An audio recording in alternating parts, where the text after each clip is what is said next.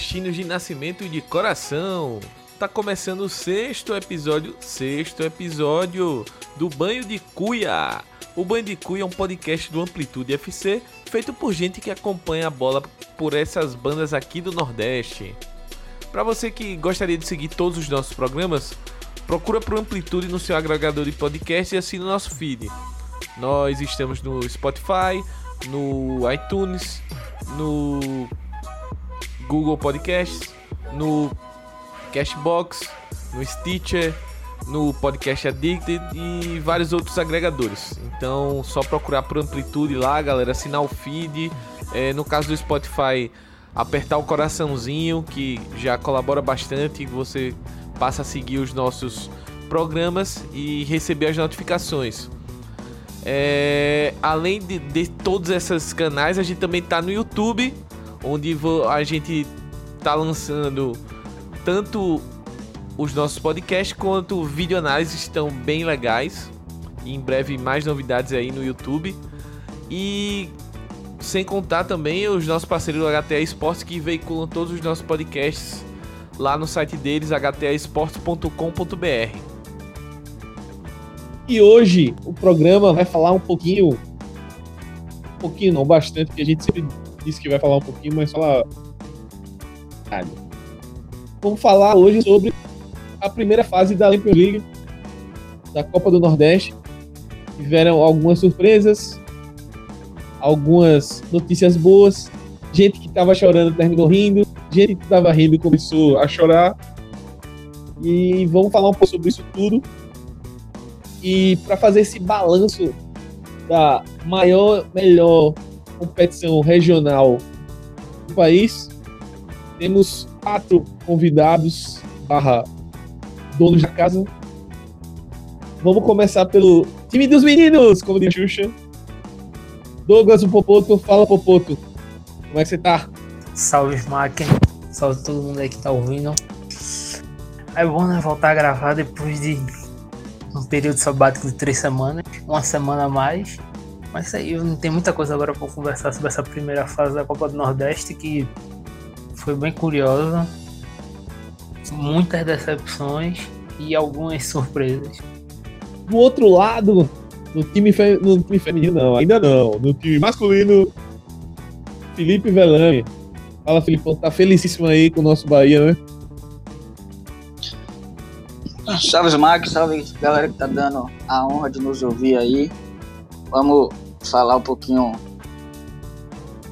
sobre o que passou nessa primeira fase e prometo tentar, prometo tentar não sair no soco com alguém hoje. Ah, ainda bem que esse bate-papo, pessoal, para vocês que sabem, a gente infelizmente ainda não grava ao vivo, então o risco do soco é meramente virtual. E agora nós temos duas representantes mulheres para fazer o time feminino aqui do Manicura duas velhas conhecidas já, velhas novas conhecidas. Primeiro, Clara Dourada, que é a, quase a nossa contratação, está negociando o contrato aí para ela ficar de vez batendo papo com vocês e com a gente. Clarinha, dá o teu boa noite aí. Olá, gente. Eu sou alguém, o alguém que Felipe pode sair na mão hoje. É, saudações aos ouvintes, aos meninos. E um salve especial para nossa convidada convidada especial de hoje, né? Que vai ser apresentada agora. É isso aí, ela que colou aqui no, na edição número 2.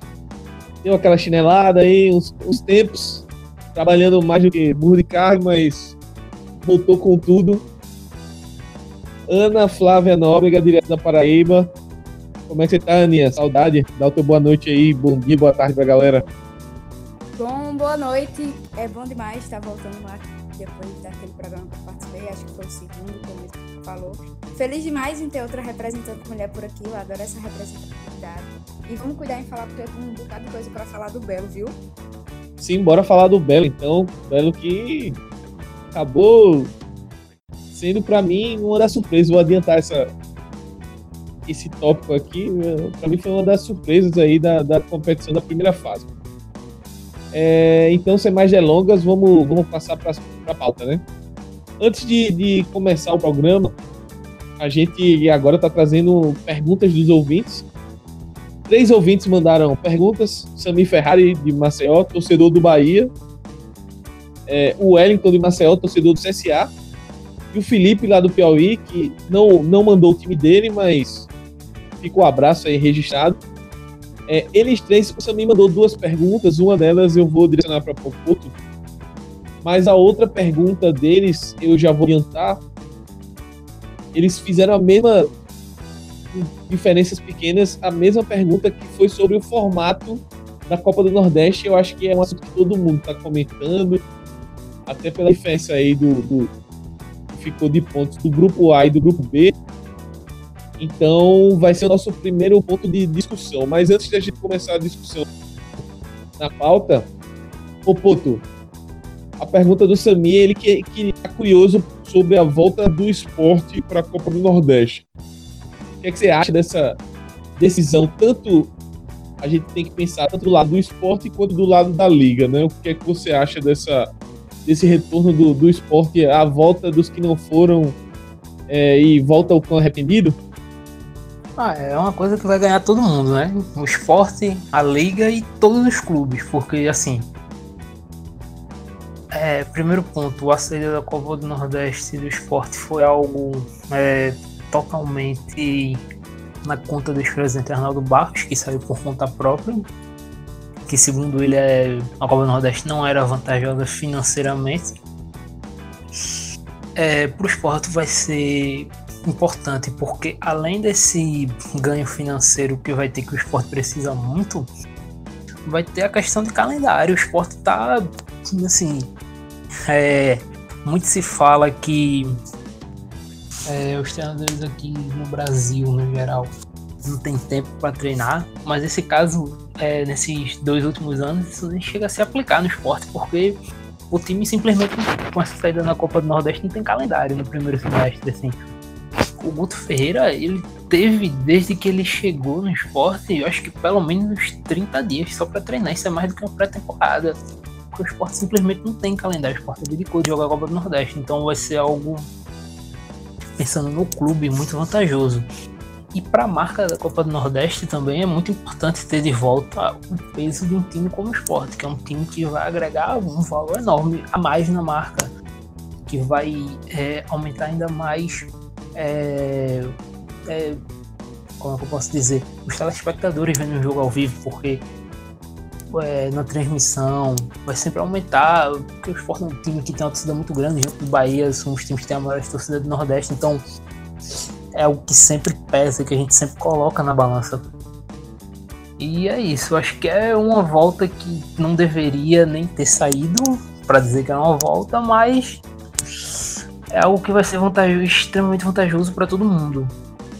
É, eu considero a volta do esporte, é, pensando no, na liga em si, no fortalecimento da marca Copa do Nordeste, eu considero essencial também. É, por mais que eu lamente e às vezes dê aquela sacaneada leve, o esporte foi embora achando que era, que era desnecessário, que era, o, o clube não cabia nessa competição, né? Às vezes a gente tira onda. É, mas o esporte a torcida do esporte merece a Copa do Nordeste. É, a Copa do Nordeste merece a torcida do esporte, a, a o clube esporte em si é, é importante para a competição, é um clube de peso no cenário nacional e, e o esporte forte e a Copa do Nordeste forte fazem uma competição muito mais qualificada. Eu acho importante esse, esse retorno aí, até pra, pensando nos próximos anos que a gente tem que analisar como é que vai ficar essa questão de transmissões, de direitos, enfim. Tudo, tudo isso tem que ser pesado e, e, a volta do esporte traz um peso à competição. Passando agora, vamos falar da pauta, né? A pergunta do Sam, do Wellington e do Felipe. E é o que, além deles três, muita gente. Passou a moto aqui agora que, meu Deus. Mas é, é a pergunta que todo mundo quer tá fazendo, né? Formato novo da Copa do Nordeste. O que, é que vocês acharam? O que, é que vocês acham que melhorou, piorou a primeira fase? É, a gente tem que ponderar essa questão da pontuação, mas ao mesmo tempo a gente pensa que vários clássicos regionais aconteceram ao longo da primeira fase, coisa que não vinha acontecendo em outros anos. É, queria começar primeiro por Clara. É, Clara, qual a, qual a sua impressão como torcedor, como uma pessoa que acompanhou a competição, você que é uma que nem gosta tanto assim do Vitória e acompanhou pouco os jogos de Vitória na competição, é, no geral, como é, que, como é que você viu essa questão do, do regulamento e dois grupos, um enfrentando o outro, e, e, e isso acabou gerando uma disparidade de pontos que beneficiou o Vitória também, de certo modo, já que dentro do regulamento da competição, o Vitória conseguiu se classificar sem ganhar nenhum jogo, mas era do regulamento antes, o combinado não sai caro. Sua visão como torcedora e como espectadora mesmo do, do, do evento, assim, o que você achou desse novo regulamento? Sobre o um novo formato, e na época realmente eu falei, eu não sei responder, porque eu acho que realmente o fato de ter é, mais jogos, mais confrontos diretos, né? E clássicos já na primeira fase é uma coisa boa, mas o fato de um grupo ter ficado muito dispare do segundo causou uma estranheza. Mas eu pensei muito sobre isso, conversei com algumas pessoas. E assim, eu não sei o que poderia resolver. E na verdade, assim, teoricamente, se um grupo fez mais pontos, é porque teoricamente esse grupo era mais forte. O grupo que fez menos pontos é, era um grupo menos forte. Então faria sentido que um grupo fizesse mais pontos do que o outro. Na verdade, isso é, favoreceu o meu, meu clube, né? Como você falou aí, não ganhou nenhum jogo, está passando da fase, mas é, ainda não vejo é, como de todo ruim. Não por ser clubista, mas porque aparentemente foi uma foi a, ao Léo, né? Isso foi a sorte que fez a divisão dos grupos, que fez com que teoricamente clubes mais fortes tivessem ficado no, no grupo B e os mais fracos no grupo A. Eu acho que também a gente tem que colocar na balança que muitos clubes do grupo B, ou agora eu tô confundido, é, assim, muitos times de um determinado grupo decepcionaram, assim. Eu esperava mais do CRB. Tudo bem que não dava para esperar algo muito diferente do que rolou com o Roberto Fernandes de técnico, mas eu esperava um pouco mais do CRB. Eu esperava muito mais do Vitória, até um pouco mais de Santa Cruz, que foi Santa Cruz foi o primeiro do grupo dele, eu acho. Do Confiança eu esperava muito. Então, pesa muito isso também na balança, que muitos clubes ficaram devendo. Então, não é só a disparidade técnica, tem a disparidade do momento também. Isso é verdade, eu acho que eu não me fiz entender. Na verdade, não significa que o seja potencialmente ruim, mas é, teve desempenhos piores, né? Então, o Santa ficou em segundo, o primeiro foi o Fortaleza. Cara, e o pior é que eu nem acho necessariamente ruim o, o, o, formato, porque se você for pensar, beleza, houve uma disparidade muito grande de pontuação e de resultados entre os grupos, mas ao mesmo tempo, dentro de cada grupo, você teve uma, uma, uma, um campeonato que até o final você tinha ali sete, seis clubes que podiam classificar. É, você, tinha, você teve, em tese, tese não, você teve clássicos, você teve jogos interessantes já na primeira fase. Não foi aquela situação dos outros anos em que você tinha grupos de quatro que muitas vezes você tinha ali um, no máximo, um às vezes, quando dava muita sorte, dois jogos interessantes no mesmo grupo. Então tinha uma primeira fase já sem muito brilho, sem muita atenção e o negócio começava realmente a esquentar já no, no segundo turno, ou no mata-mata.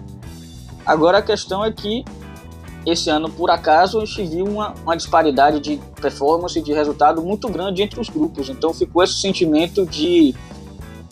Não diria injustiça, porque não é o caso, já que, tanto, já que todos acordaram previamente, né? todos aceitaram antes do início da competição, mas ficou a sensação de disparidade muito grande, porque o, o líder do, do, do grupo A, né, o grupo seria o, o, seria o sétimo ou sexto do, do, do grupo B. Então, na verdade, seria o, o, o, sexto, mas até, até a rodada seria, seria o, o sétimo. Então teve essa disparidade, mas acho que não foi uma, uma situação necessariamente ruim, porque trouxe é, ganhos em, outras, em, em outros lados da competição. Eu concordo muito com o Felipe. Teve essa discrepância de pontuações é, entre os grupos, mas dentro dos grupos a gente viu um certo equilíbrio. Fortaleza passou em primeiro lugar com 13 pontos é, e a gente vê a discrepância para o Ceará, também lá do estado do Ceará, que passou primeiro, é, na primeira colocação com 18 pontos. Mas a gente pôde ver um certo equilíbrio dentro dos grupos. E apesar de tudo isso, essa disparidade entre os grupos, eu sempre parto do pressuposto que futebol é bom independente de qualquer que seja o confronto. Mas a possibilidade de assistir um clássico é uma experiência totalmente diferente. Tanto para nós, meros mortais, que optamos por mergulhar nesse universo, os apaixonados pelo futebol, quanto para quem é espectador momentâneo, porque até para esses, um clássico ele é diferente. O que é bom não só para a gente, para os nossos olhos, mas também é bom para o bolso dos dirigentes e o caixa dos clubes. E eu nem falo no mérito das cotas, mas sim do dinheiro dessa renda, sabe? Eu aprovei demais porque a intenção era essa de fazer uma competição mais rentável e acabou e aconteceu. Aprovei muito. É, só pegando um gancho aí nessa, nessa fala de minha, é, é, meu, a minha ideia é justamente nesse sentido, assim, eu acho que foi um, foi um... Primeiro que sorteio é meio complicado, por mais que seja direcionado o sorteio, justamente para ter esses confrontos clássicos, né? É, acaba que o momento das equipes não, não colaborou tanto. É, o CRB, por exemplo, do das equipes que a gente esperava um pouco mais, digamos assim.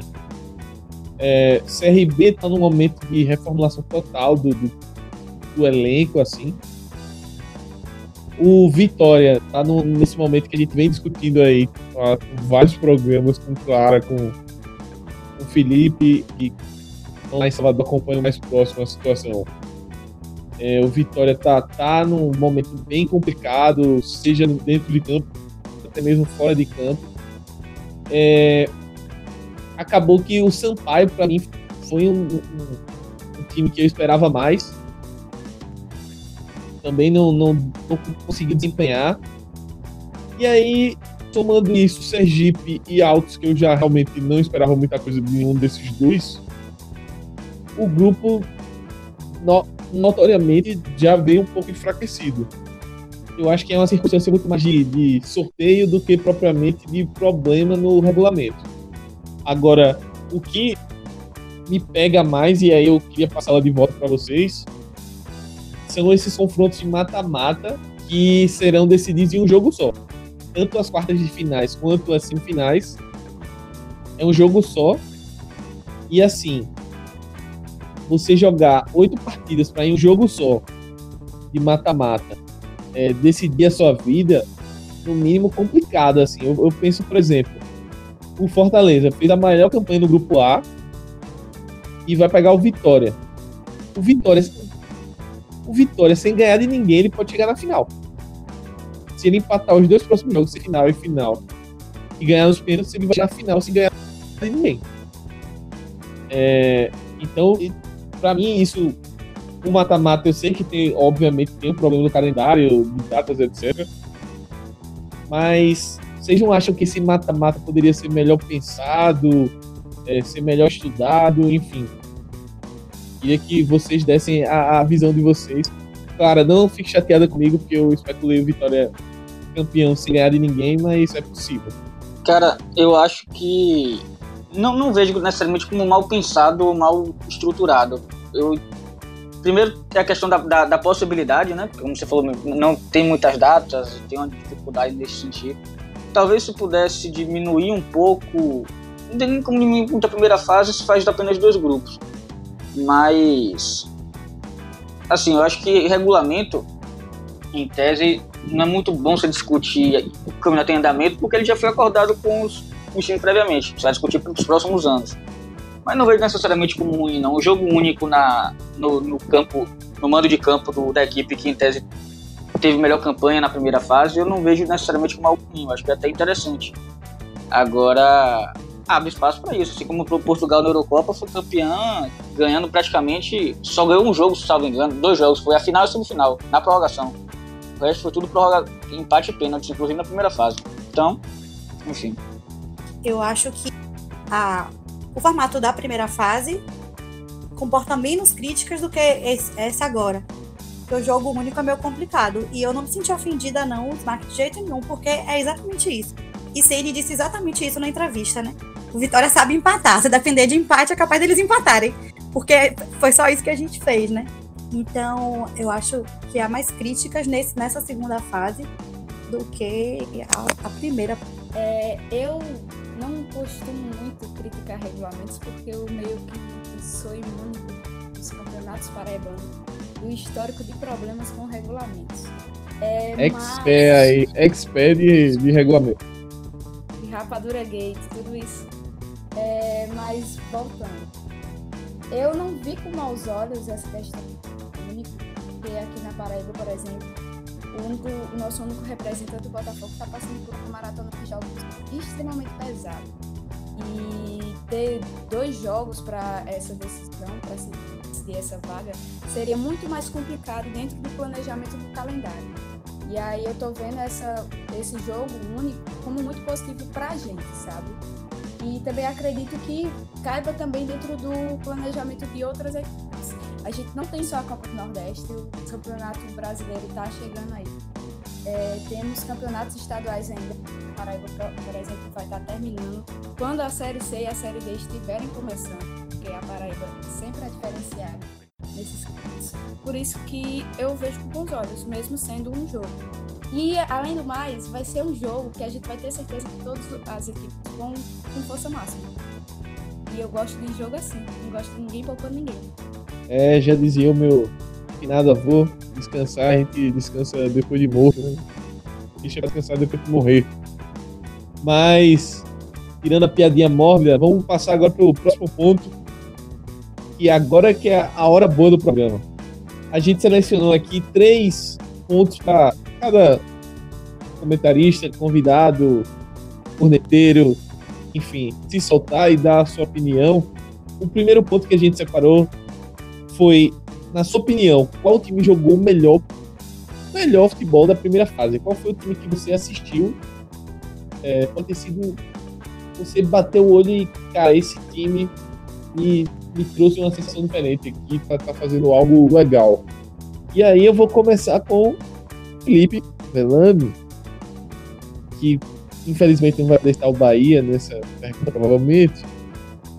Felipe, é, a gente sabe que tipo, todo mundo tem, tem o seu clube aqui, tem, a sua torcida, e a gente acaba acompanhando mais os, os jogos dos nossos clubes e pontualmente a gente vai assistindo o que a gente consegue também dos outros.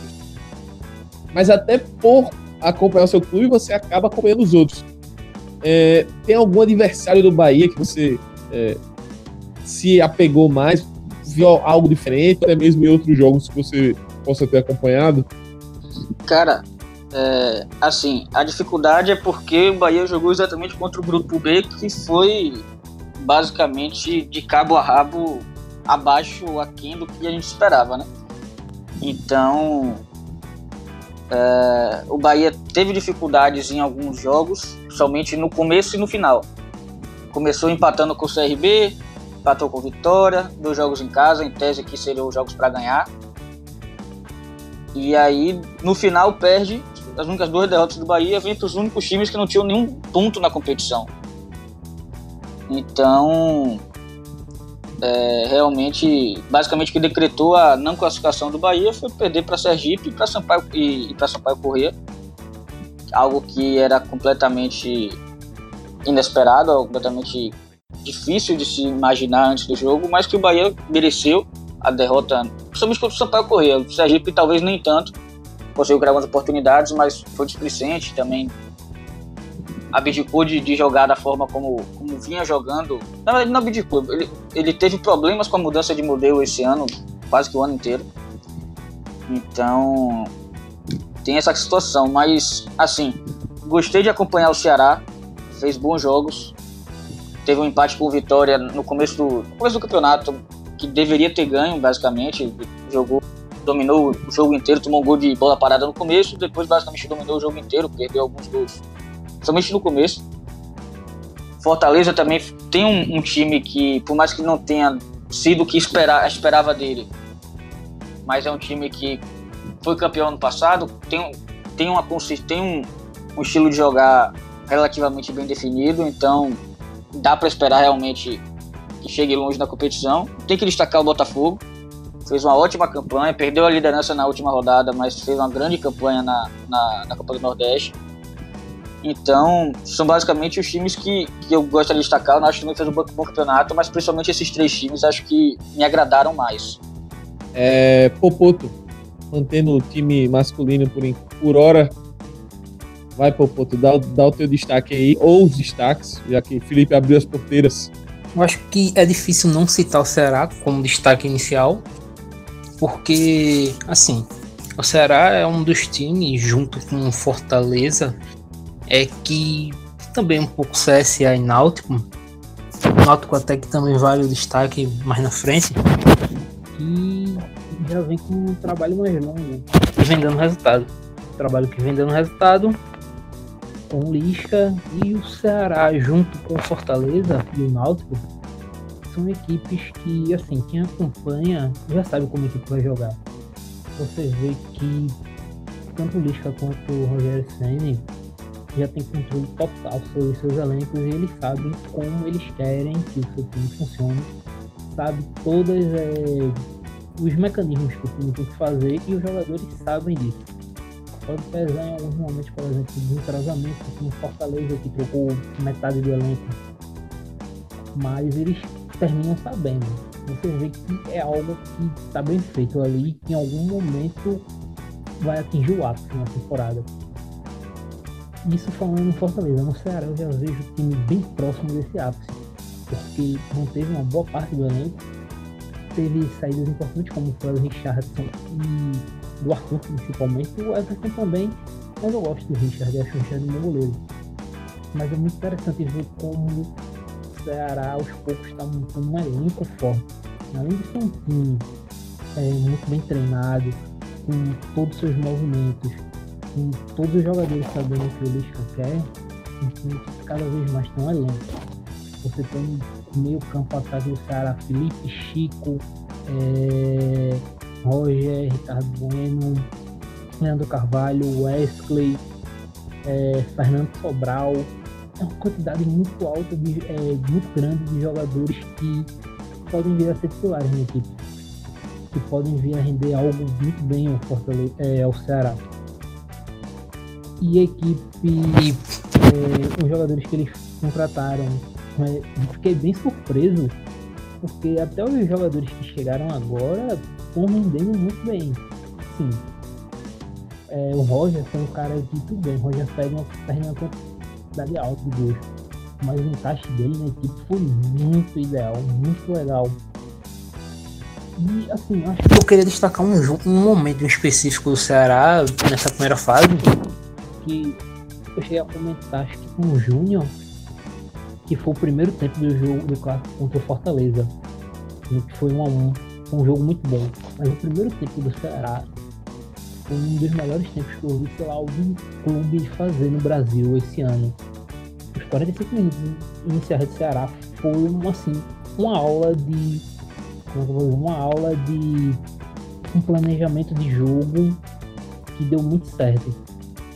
Tudo que o Lisca planejou pro jogo, todos os estudos que ele fez de como anular o Fortaleza, de como limitar o ataque do Fortaleza e como explorar é, as fraquezas defensivas da equipe do Fortaleza é, e como eu posso dizer e potencializando é, potencializando os jogadores de ataque do seu time tudo isso deu certo o Ceará podia, fez 1x0 no primeiro tempo o Ceará poderia ter saído do primeiro tempo com Fortaleza com uns 3x0 muito bem foi uma parada assim, impressionante me impressionou mesmo que eu vi então acho que assim, se destacar um clube especial seria o Ceará.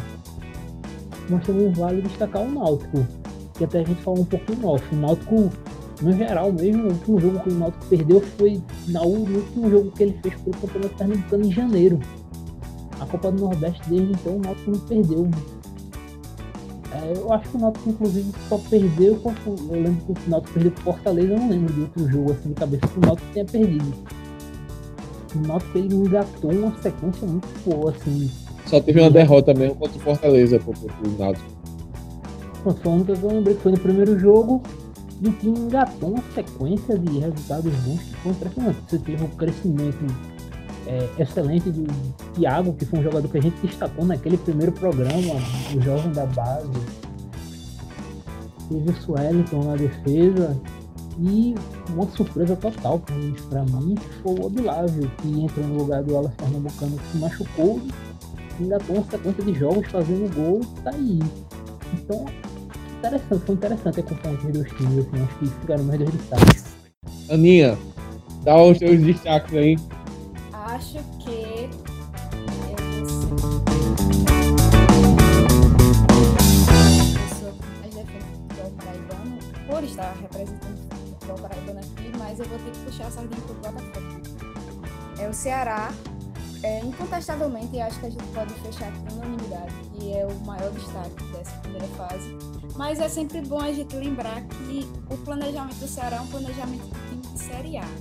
Então, na minha cabeça, funcionamento aqui, na minha cabeça, o Ceará não está fazendo nada mais e nada menos do que a obrigação dele. Se outros times que também estão na A é, não tiveram o mesmo desempenho do Ceará, aí é problema deles, aí foi erro e Eita! sim, polemizar. Mas destaco de longe, de longe mesmo, o Botafogo. Sabe? E explico por quê. O Botafogo montou e está montando um time para disputar a Série C.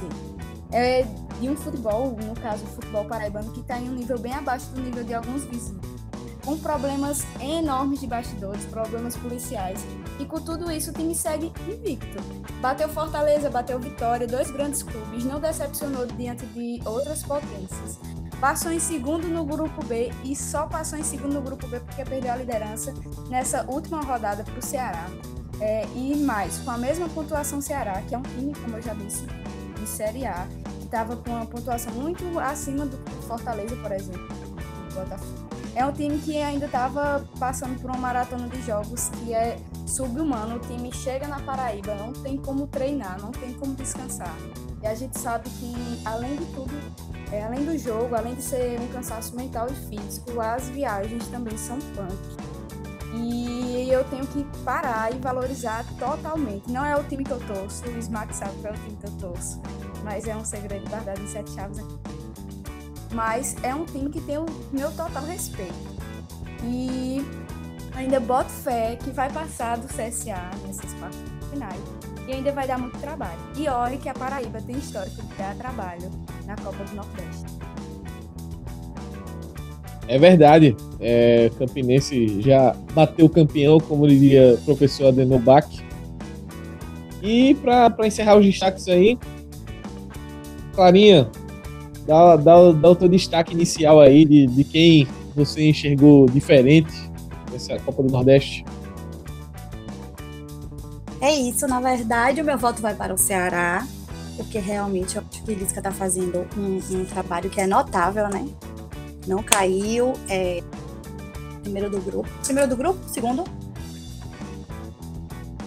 Primeiro. Primeiro do grupo. Primeiro do grupo. É, mas também vamos ressaltar o que a Aninha falou e que também é relevante. Realmente foi o único time que ganhou do meu Vitória, Botafogo da Paraíba. Na verdade, o que ela disse tem muito, faz muito sentido, né? Porque não tem a mesma estrutura do Ceará. Então, o Ceará é como se não tivesse feito mais do que sua obrigação. Então, realmente,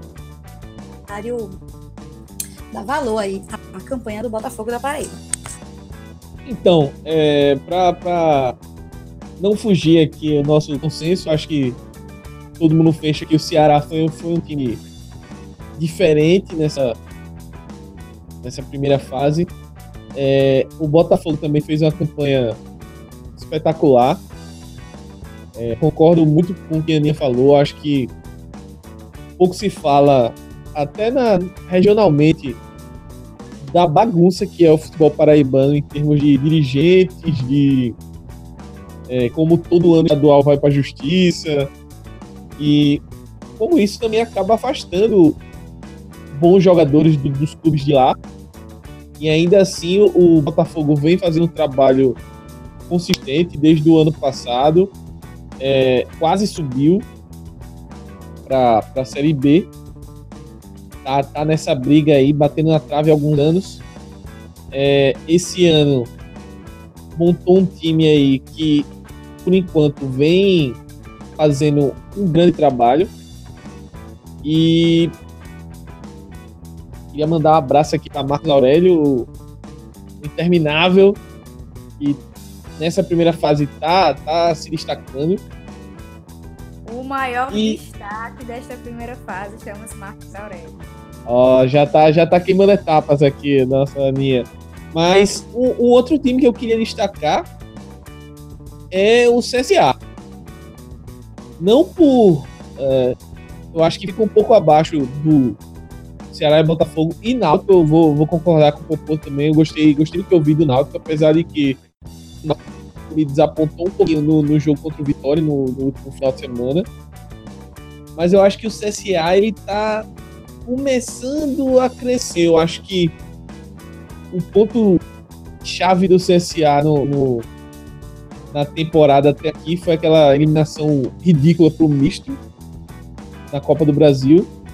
A partir daí a diretoria lançou mão da carta showball. A gente brinca, mas assim, trouxe muitos caras de nome, é, caras experientes, que para esse nível é, Copa do Nordeste, é, o nível de disputa atual, eu acho que é um, é um nível que se não, não tá acima, eu acho que disputa de igual para qualquer time. É, alguns jogadores ainda estão devendo, outros estão é, para estrear. Hoje foi apresentado o pacotão Madison o Foda e Pablo Armeiro, com direito a Merecho no CSA. E não sei se vão poder jogar na, na Copa do Nordeste, mas para a Série A, muito devem ser, obviamente, inscritos. E é isso, eu queria destacar o trabalho do Cabo. Eu acho que Popô tu- tocou num ponto fundamental que é a manutenção do trabalho. É, Ceará, Botafogo, CSA e Náutico são quatro clubes que é, man- vem mantendo o trabalho desde o ano passado. São trabalhos estão consolidados, os técnicos, e o resultado está aparecendo. Um, sempre fazendo a ressalva aqui da minha realidade do CSA, que a torcida pega no pé bastante Marcelo Cabo. Vira e mexe tem torcedor fazendo barulho na rede social, principalmente, mas é, até agora os resultados estão conseguindo segurar o cabo no, no, no, no cargo. Então vamos ver até onde vai, mas assim, eu vejo um pouco uma evolução mínima no CSA que, que me faz destacar aqui o, o clube do, nessa primeira fase. Mas saindo dos destaques e indo para o outro lado da rua, qual foi o time que foi aquela decepção? E para falar da decepção, vou começar com Clara, que foi a primeira, foi a última no, sobre os destaques. Vou começar com Clarinha. Tem um certo rival aí seu, tal, que infelizmente não classificou. Que pena, Daniel Alves sorrindo. Que eu acho que vai ser o seu. Vai, eu acho assim, um palpite que vai ser o seu o seu clube que desapontou. Gente, eu tô rindo aqui. Mas fui- olha a situação que esse Mac me coloca. Ele quer que eu brigue com o Felipe. Eu acho que eu sou chamada nesse programa para tretar e pistolar. Não, é, eu, não, eu acredito que vai ser unanimidade aí, gente. Também, né? Assim como o Ceará foi unanimidade, eu acho que o Bahia vai ser o, a unanimidade é quando se fala em decepção. Porque, assim, é o atual vice-campeão, né? E o campeão de 2017 era um dos favoritos ao título. É, o maior orçamento, né? Parece que um orçamento recorde do Nordeste. Conseguiu montar um excelente elenco, dois excelentes camisa 9. E realmente ninguém entendeu. É, não estou sendo clubista nem nada. Felipe, eu acho que vai concordar comigo. É, ninguém esperava que o Bahia não passasse de fase. Vou ver aqui no fundo, não pena.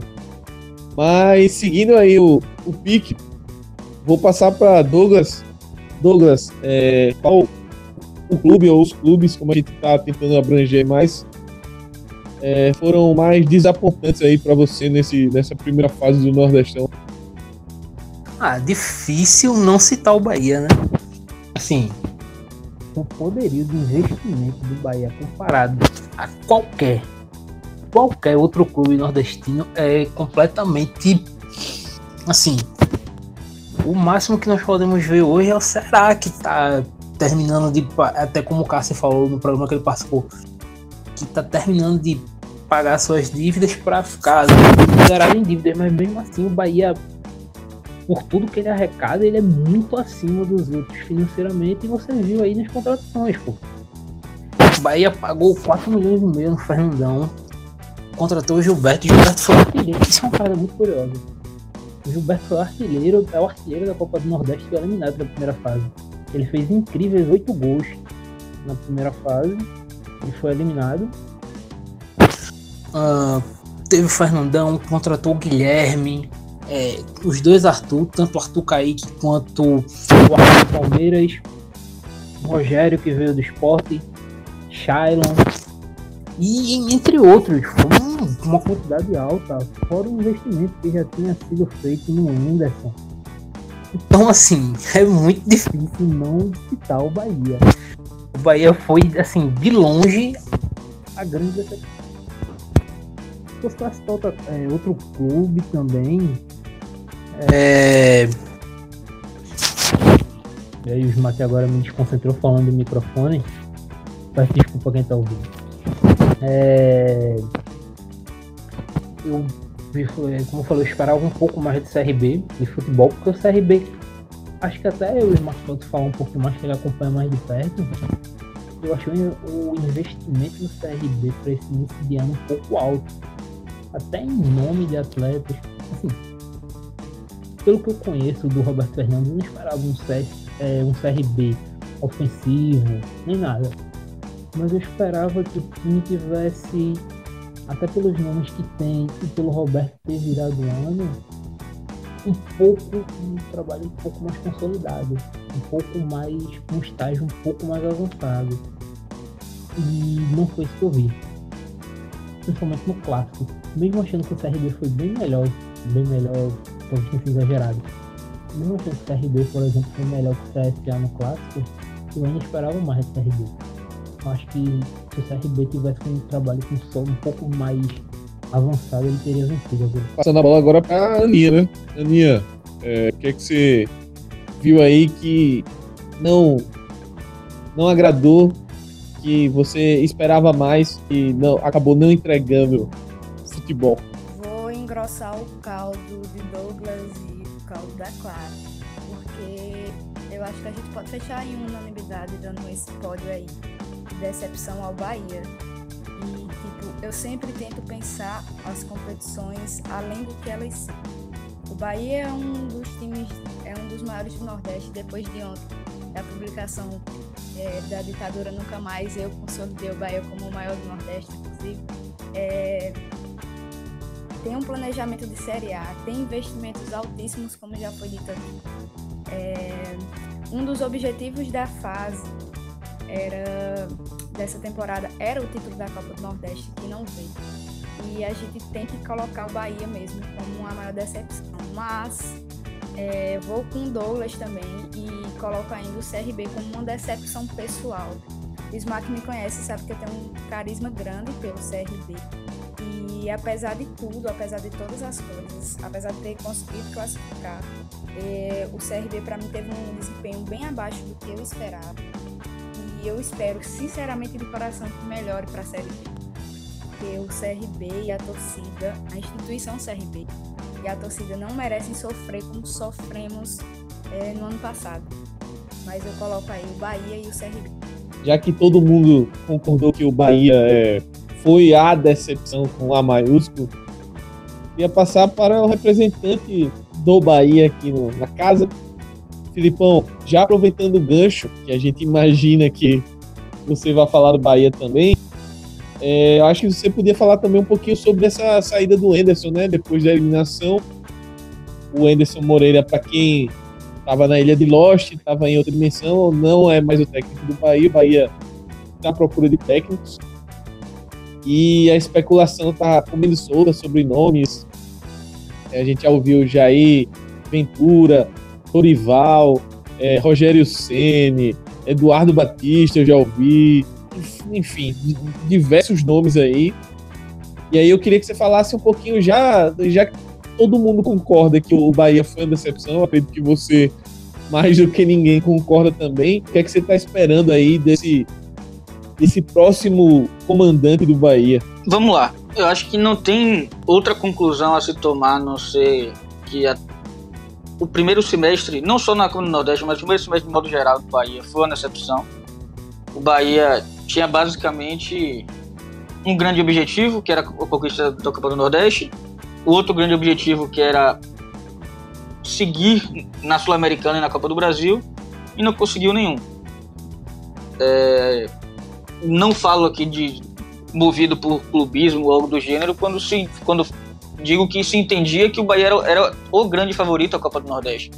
Pelo investimento, pelos, pelas últimas campanhas, pelo time que, que montou, pela continuação de Anderson no cargo. Mas, como a gente já vem falando aqui em alguns programas, Anderson ele se perdeu nesse, nessa transição para esse novo elenco, digamos assim. É, ele perdeu algumas peças importantes, perdeu o Zé Rafael, perdeu o próprio Edgar Júnior, mas ganhou tantas outras que talvez hoje, para mim, é um fato. O Bahia tem um elenco e um time melhor do que o ano passado. É um time que ainda está se encaixando, um time que não conseguiu, que ainda só não conseguiu entender as necessidades, não conseguiu entender o que precisava. Mas um time que, para mim, no papel, a priori, teoricamente, é superior ao time do ano passado. No programa anterior aqui eu falei que não tinha certeza se demitiria Anderson, que para mim dependeria de uma conversa pessoal com o cara. Ver o que ele entendia que tinha sido errado, ver o que ele entendia que, teria, que seria a solução, como ele poderia mudar isso, qual seria o plano dele para mudar isso. E falei também que entendia que né, a, deveria ocorrer dentro de campo uma mudança tática. Ele, na minha visão, deveria ter retornado ao modelo do ano passado. Ele tentou uma mudança esse ano que claramente não funcionou. Ele abriu mão de, certos, certas movimentações, digamos assim. Ele abriu mão de pressão mais alta, faz, abriu mão de fazer uma construção mais elaborada com a bola, que era talvez as duas grandes marcas do time no ano passado, com ele inclusive, e não soube se adaptar, não soube variar, não soube reagir à dificuldade que estava se apresentando dentro de campo. Então, na minha visão, a demissão veio foi justa, não foi algo fora da realidade, não foi um erro, não foi algo ruim. O problema talvez seja o time. Tem um, um jogo importante da Copa do Brasil amanhã, está gravando agora na segunda-feira com o CRB. As finais do Baiano não importam muito, mas perde o técnico no momento em que a, o primeiro semestre começa a funilar. Poderia ter demitido quatro rodadas atrás, do, contando todos os jogos, como quase foi, com, quando perdeu para o Sergipe. Mas deu um voto de confiança ao, ao técnico, o elenco se juntou para pedir essa, esse voto de confiança, para dizer que estava fechado, que estava colado com o técnico. verificou sua melhor pontual, mas o jogo do Sampaio Corrêa foi completamente sem cabimento, digamos assim. Foi um, foi para mim, ele nem errou na escalação, mas o time se, teve uma postura muito ruim tanto taticamente falando, quanto em termos de estar ligado na partida, de ganhar divididas, de querer, de querer ganhar. Talvez o que muita gente chama de raça, mas é meio que não quantificável isso. Então, faltou isso, faltou sangue no olho, querer ganhar, faltou saber como ganhar.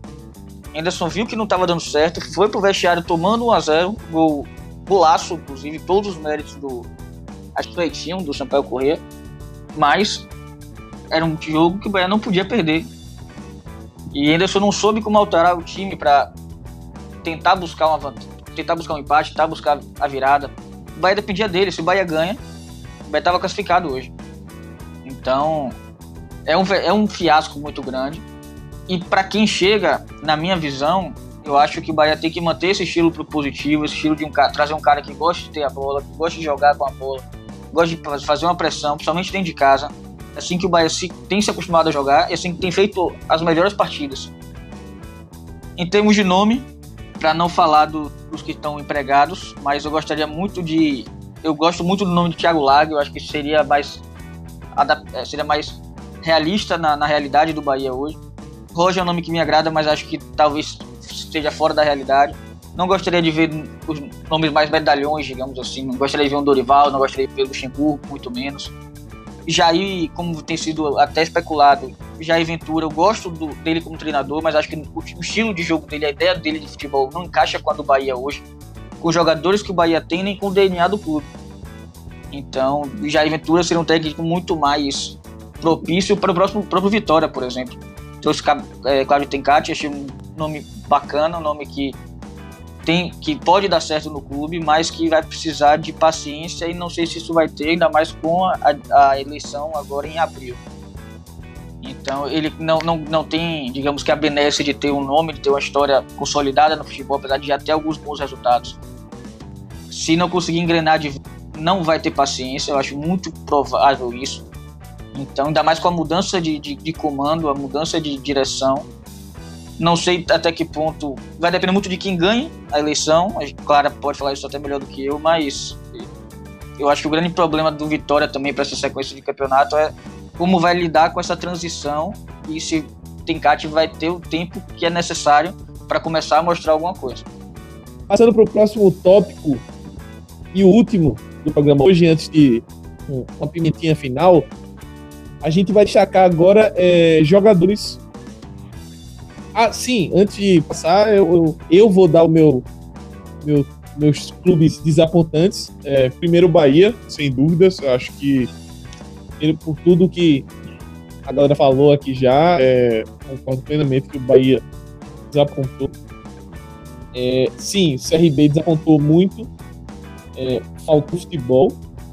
É, a gente tá falando, batendo muito no, no, no caso do, Vitória que classificou sem vencer, só que o CRB classificou uma vitória só. Uma, uma cacetada de empates aí. Eu acho que, e desses jogos que eu assisti, eu acho que o único que. O único jogo que ficou realmente muito perto de vencer e não venceu por detalhe é, foi contra o ABC, lá em Natal, que o Zé Carlos cansou de perder gol naquele jogo. Mas tirando esse jogo, os outros jogos foram muito abaixo, o desempenho muito fraco. Então, é, o CRB classifica. É, o CRB não perdeu o clássico esse ano, mas também não ganhou. Dois empates. É um, um, em questão de resultado e desempenho, é muito parecido com o Vitória. Só que no estadual o time foi bem, é, já está classificado para a final. Mas é um futebol que não empolga. É, tá longe de empolgar o torcedor, o torcedor tem consciência disso e espera mais. Acho que até pelos nomes, pelo, pelo elenco que foi formado, é, o time espera, espera um desempenho melhor. Como o Popoto falou, mesmo no, no cenário em que o Roberto Fernandes é o técnico, não é que ele vá plantar um, um jogo de muita posse de bola, de ofensividade, colocar o time jogando dentro do campo de ataque. Mas a gente espera mais do, do CRB e o CRB preocupa principalmente para a sequência da temporada. Vamos ver como o Felipe destacou esse jogo contra o Bahia. É, amanhã, primeiro jogo aqui no Rei Pelé, segundo jogo em Salvador. Vamos ver como é que é a eliminatória curta, porque, salvo engano, a volta já é na semana que vem então não tem muito tempo para pensar na vida. E meio isso tudo, provavelmente tem as finais do Campeonato Alagoano, tem a, o mata-mata da Copa Nordeste, então é um. afunilou a temporada e vamos ver como é que o CRB vai lidar com isso. E agora passando a bola para Aninha, acho que vou começar com você, Aninha, dessa vez. Você estava na, na, no final da fila nos outros tópicos. É, qual jogador que você quer destacar aí nessa primeira fase, ou jogadores que você acompanhou e gostou do desempenho? Eu sou péssima, péssima mesmo para destacar um jogador, porque felizmente ou infelizmente eu sou muito coletivista. Então eu começo como sendo discípulo de Eduardo Galeano, destacando toda a defesa do Ceará, que só tomou cinco gols nessa primeira fase. A defesa do Belo também, que só tomou três, mas aí eu destaco o Saulo, que é um goleiro fora de série. É incrível o desempenho de Saulo, ele me dá muita dor de cabeça. Os meus amigos tiram muita onda com minha cara por conta dele, eu não sou torcedora do Belo e ele sempre é carrasco contra o meu time do coração. É, também não direi qual é. é mas eu tenho. É, Saulo pegou inclusive o pênalti é, que Ferrugem cobrou mal, mas Saulo pegou no sábado no jogo de Botafogo. Mas eu destaco, como eu já tinha dito lá na frente, Marcos Aurélio. Marcos Aurélio tem cinco gols. Ele é um absurdo enquanto líder. É um absurdo na articulação de jogadas. É, ele é um absurdo em cobrança de falta, bola parada, em qualquer coisa. Ele é um absurdo para mim. Ele é o meu craque. Grande Marcos Aurélio aí. Quanto a eu prefiro nem comentar, porque o que pegou no, no último sábado aí. Se bem que foi um jogo que o CB nem criou tanto, mas na hora que precisou ele foi lá e catou um pênalti. É, Filipão, é, o teu destaque aí tem, tem algum destaque específico, algum setor, é, algum jogador que desequilibrou, enfim? Rapaz, vamos lá. É, acho que é difícil não destacar Marcos Aurélio, né? Ele fez um, um, um, belo campeonato, inclusive dentro de um time que não se esperava que chegasse onde chegou. Então talvez mereça mais, ter mais méritos ainda, porque você conseguir isso dentro de um clube organizado, dentro de um time que em tese é superior ou esperado que você seja superior ao outro é diferente. É, difícil também não falar de Gilberto, que foi o artilheiro da competição, mesmo o Bahia não passando, mas Gilberto conseguiu marcar em quase todos os jogos. Ele tem tido uma temporada muito boa e, man, e mantém o nível constantemente, o que é talvez mais difícil ainda. Mas talvez seja um. E também o próprio um jogador que gost, gostei de, de ver jogar, que quero inclusive acompanhar mais ao longo da temporada, é o próprio Pipico do Santa Cruz, que fez bons jogos, apesar do Santa Cruz ter dado a velha rateada aí. Na verdade, rateada não, né? Minto, mas é porque dentro do grupo B, você acaba. Do, do grupo A, você, acho, acho que todo mundo deu a rateada, então talvez fique essa, essa, essa sensação. Mas basicamente esses, dois, esses três que eu gostaria de destacar. Ô Poto, vai dar o teu destaque jogadoral aí do campeonato. Acabei de inventar essa palavra. Assim, eu acho que vai ser unanimidade aqui durante é, todo mundo no programa que assim, o principal jogador dessa primeira fase foi o Marcos Aurélio, né? Por tudo já falado e pelo fato de, bom, o Belo não tem é, a estrutura e o poder financeiro de outros clubes. Mas eu queria citar também dois jogadores que eu falei antes, que são é, os dois da base do Náutico, o Thiago e o Odilávio, que assim, que na hora que o negócio ficou sério, os dois, assim, os dois garotos chegaram e falaram, não, beleza, a gente resolve. O Thiago teve um crescimento impressionante, o Odilávio não tem talvez um grande rendimento durante os jogos, mas tem marcado uma quantidade alta de gols. Então acho que vale o registro dos dois. E do Júnior Santos, que deixou uma quantidade legal de gols pelo Bahia, entregou muito, ou pelo Bahia, perdão, pelo Fortaleza, entregou muito pro sistema do Ceni. A movimentação dele, a forma que ele se desmarca dos adversários, é sempre uma parada muito interessante de se observar no jogo do Fortaleza. Então acho que assim, se fosse elencar um top 3 assim, de jogadores que eu achei mais interessante, é, seria Marcos Aurélio, Júnior Santos e Thiago. Thiago barra Felipe do Ceará. Clarinha, é, vamos, vamos falar aí o seu destaque. Pode ser até destaque de vitória. Fui, eu praticamente assisti o último jogo, achei bem. Foi bem fez um golaço e achei que foi bem, mas você que acompanhou mais de perto é, a competição do Vitória, sei que deve ser uma missão meio ingrata destacar, mas pode destacar outro jogador, outros jogadores, enfim. É isso, na verdade a gente estava comentando, né, antes de começar a gravar, É muito difícil escolher um, um, um bom jogador do Vitória. Não teve. Vocês até falaram de Rui, que eu também gosto particularmente. Não acredito que seja um destaque. Realmente eu não acompanhei muitos outros jogos. Eu, se eu tivesse votado alguém, eu votaria em Cleitinho, né? Que golaço que ele fez ontem. Diante do meio de Ih, campo. rapaz. E quem mais, quem mais desequilibrou, com certeza foi Anderson, goleiro do Bahia, totalmente Pô, Clara. desequilibrado. Do- Claro, no sul da Bahia tem um arquipélago chamado Abro. Cuidado. Chamado que.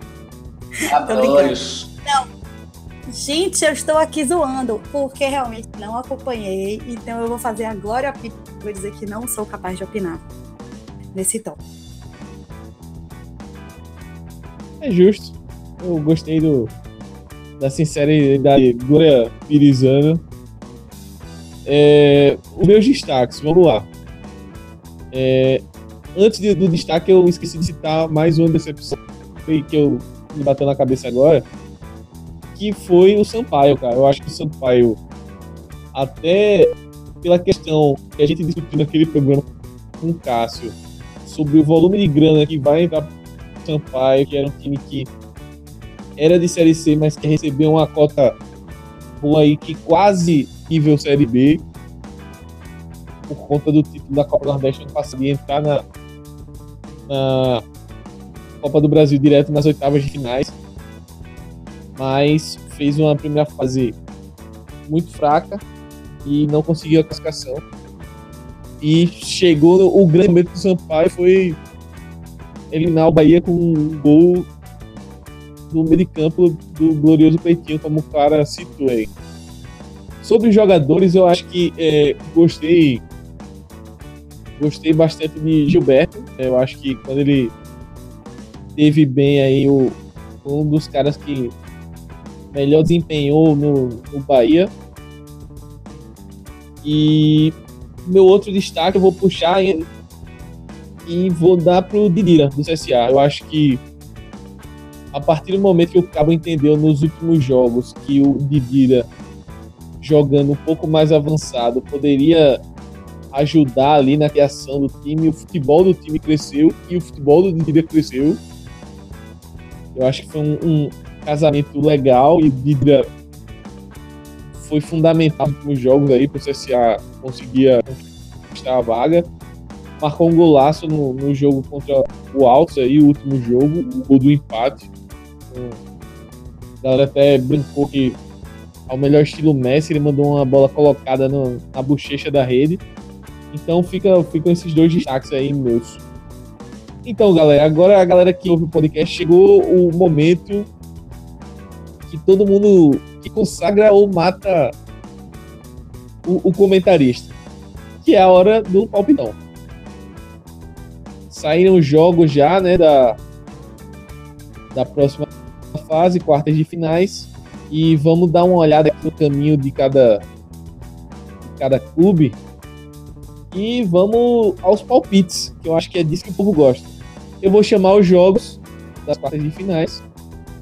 E aí vou chamando cada um, fazer a chamadinha para quem quem vai passar.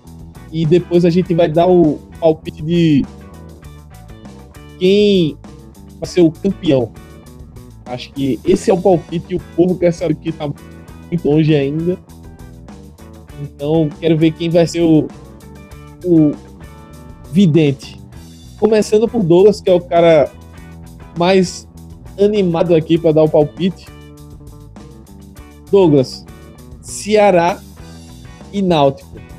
Sábado, às 18h30 no Castelão. Qual o teu palpite? O Ceará vai passar e esse vai ser o melhor jogo dessa fase. Ó, no pique aí. Filipão, Ceará ou Náutico? Acredito no Ceará, mas vai ser apertado, viu? Clarinha, É, eu voto no Ceará. Aninha, tá me ouvindo? Quer... Você acha que vai dar Ceará ou Náutico aí? 3x0 Ceará. Bem, né, todo mundo foi de Ceará aí com com gosto, né? E no, no mesmo dia, é, a gente vai ter um jogo no Arruda. Santa Cruz e CRB. E agora eu vou inverter, começar com a Aninha. O que, é que você acha que pode dar desse jogo aí, Aninha? Santa e CRB, quem passa? Santa CRB, 1 a 1 no tempo normal, vai para os pênaltis e aí a natureza se encarrega. Eu não sou capaz de opinar sobre quem passa. A Aninha tirou as palavras de minha boca, viu? 1 a 1 pênaltis. E aí vai ser briga de, fo de, briga de foice no escuro. Douglas.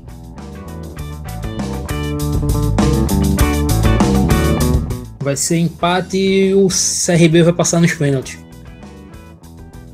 Aquela energia negativa gostosa do Popoto. Clarinha, teu palpite aí pra esse embate do sábado.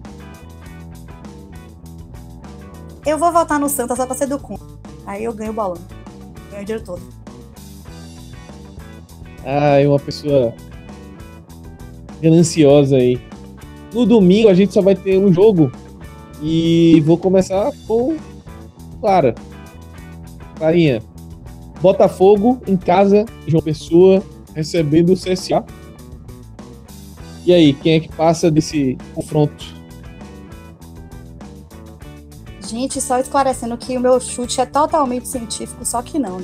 É totalmente chute mesmo. Eu voto no Botafogo. Filipão.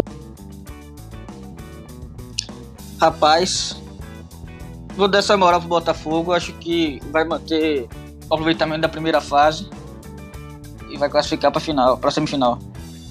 Popoto. E aí? Belo ou Lulão? Vai ser outro empate e quem vai passar nos pênaltis nessa aí vai ser o CSA. E Aninha, agora, você como a representante da Paraíba, vai, vai cravar o Belo aí, né? Primeiramente, eu quero falar que se a gente for para os pênaltis, Botafogo CSA, o Botafogo tem Saulo no gol. Só para não deixar esse clima amistoso. Estarei no Almeidão domingo. Estarei torcendo para o Botafogo e esse jogo vai ser 2x1 Botafogo, Botafogo classificado. Sem se importar com é, a queda de desempenho nas últimas rodadas. O Botafogo agora vai se concentrar, vai fazer um jogo do caramba e vai passar pelo CSA, me perdoem aí os azulinos. É isso aí. E por último, um jogo é, Fortaleza e Vitória no Castelão. Jogo na segunda-feira. Exótico, eu diria. Mas é, são coisas da tabela, né? Da, da tabela do nosso calendário. E agora, para começar de um jeito gostoso, do jeito legal, ameno, Felipe, manda aquela tua energia negativa gostosa aí, Fortaleza ou Vitória? Cara, de verdade, coração, Fortaleza vai ganhar. Não acredito que passe o carro, a não ser que consiga um gol bem cedo e o Vitória se destruture, mas acredito que ganhe. Deve controlar o jogo, a não ser que vai ganhar, mas não acredito que passe o carro não. Aninha, teu palpite aí pra esse Fortaleza e Vitória. Grosso, 2x1 Fortaleza. Olha só. Douglas, Toda a lógica que vai dar Fortaleza, mas assim, eu aposto que o Vitória vai ganhar esse jogo. Acho que vai surpreender todo mundo e acho que vai ser um ponto de virada essa Vitória nessa temporada. Boa, Douglas. Acabou de classificar o Fortaleza, viu, garoto?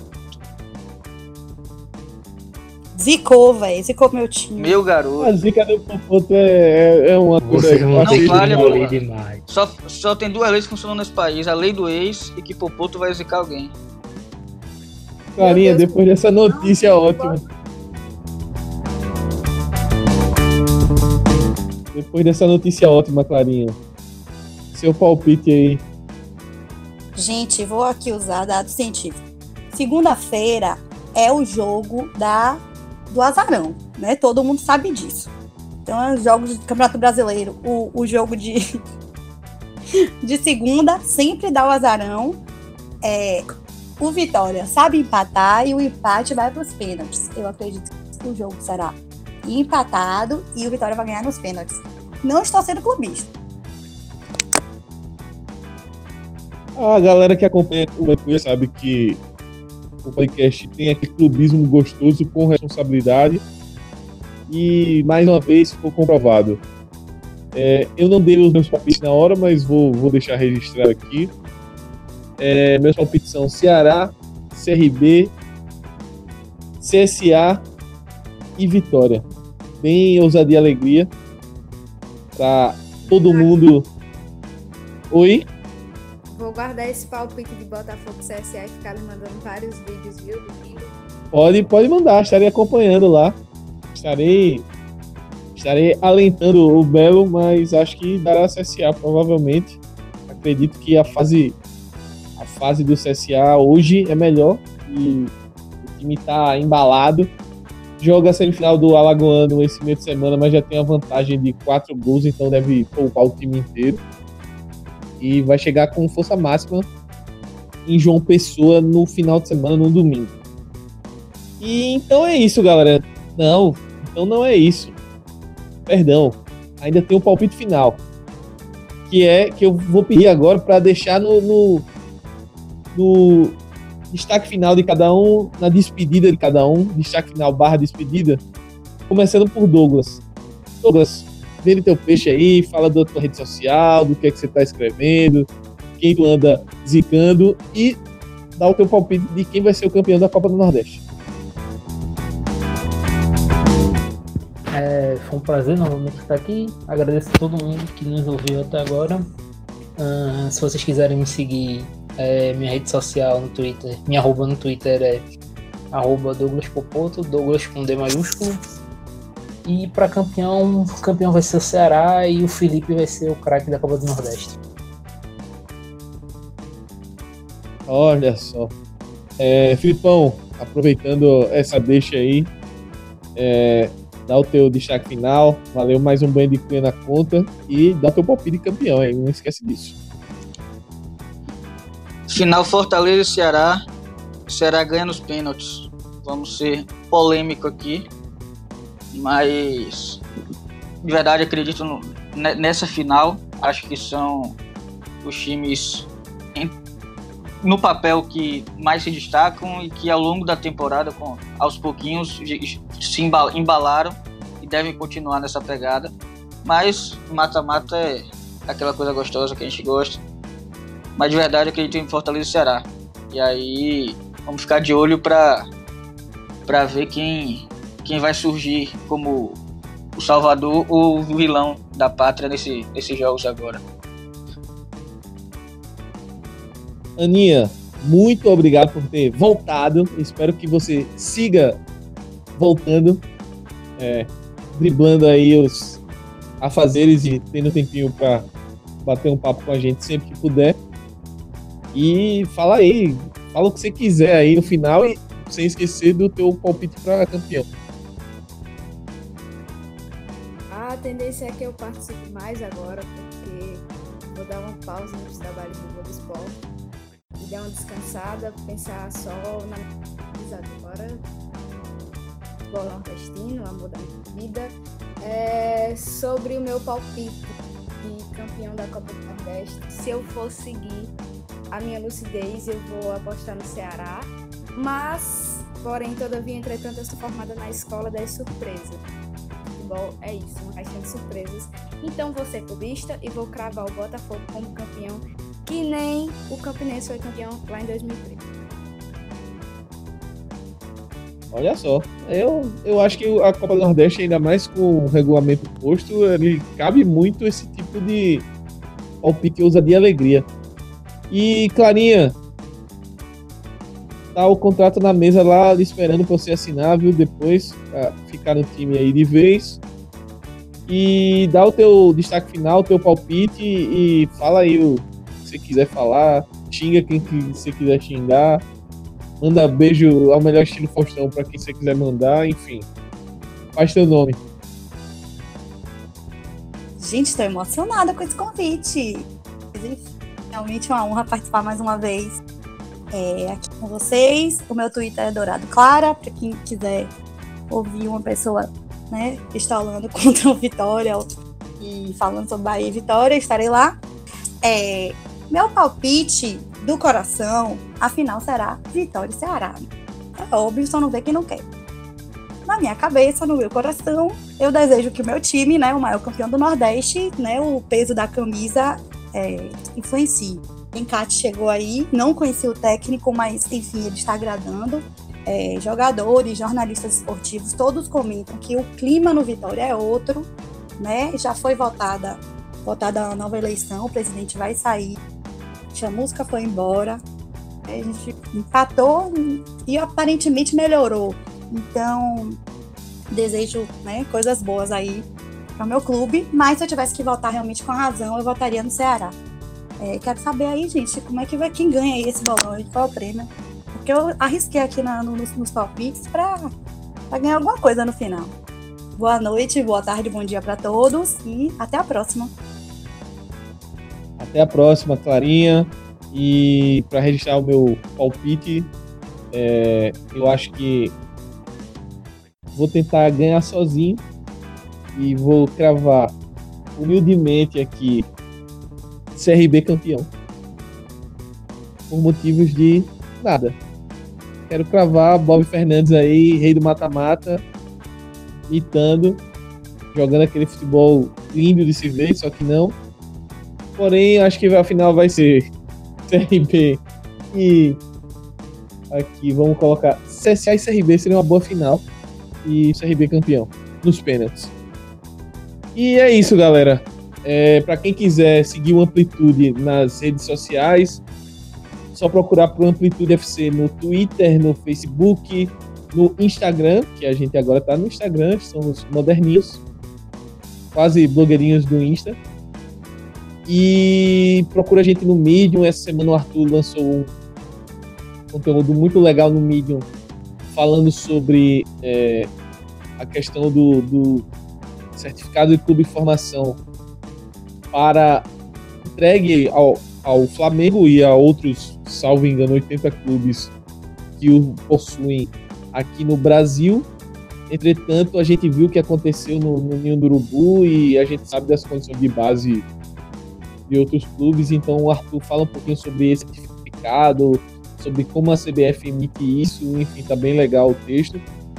É, queria mandar um abraço também pro Thiago lá de primeira, o Bruno. Rapaziada, tá esquentando as turbinas aí para a Copa do Mundo Feminina que vem com tudo. E recomendar para vocês também o podcast aí, o último podcast dos Toques, falando sobre seleção brasileira. A gente fez um balanço, recebemos o Bruno Formiga, fizemos um balanço do pós-Copa e já projetando Copa América e o final do ciclo em 2022. O Cuia vai ficando por aqui. E tchau, tchau, até a próxima.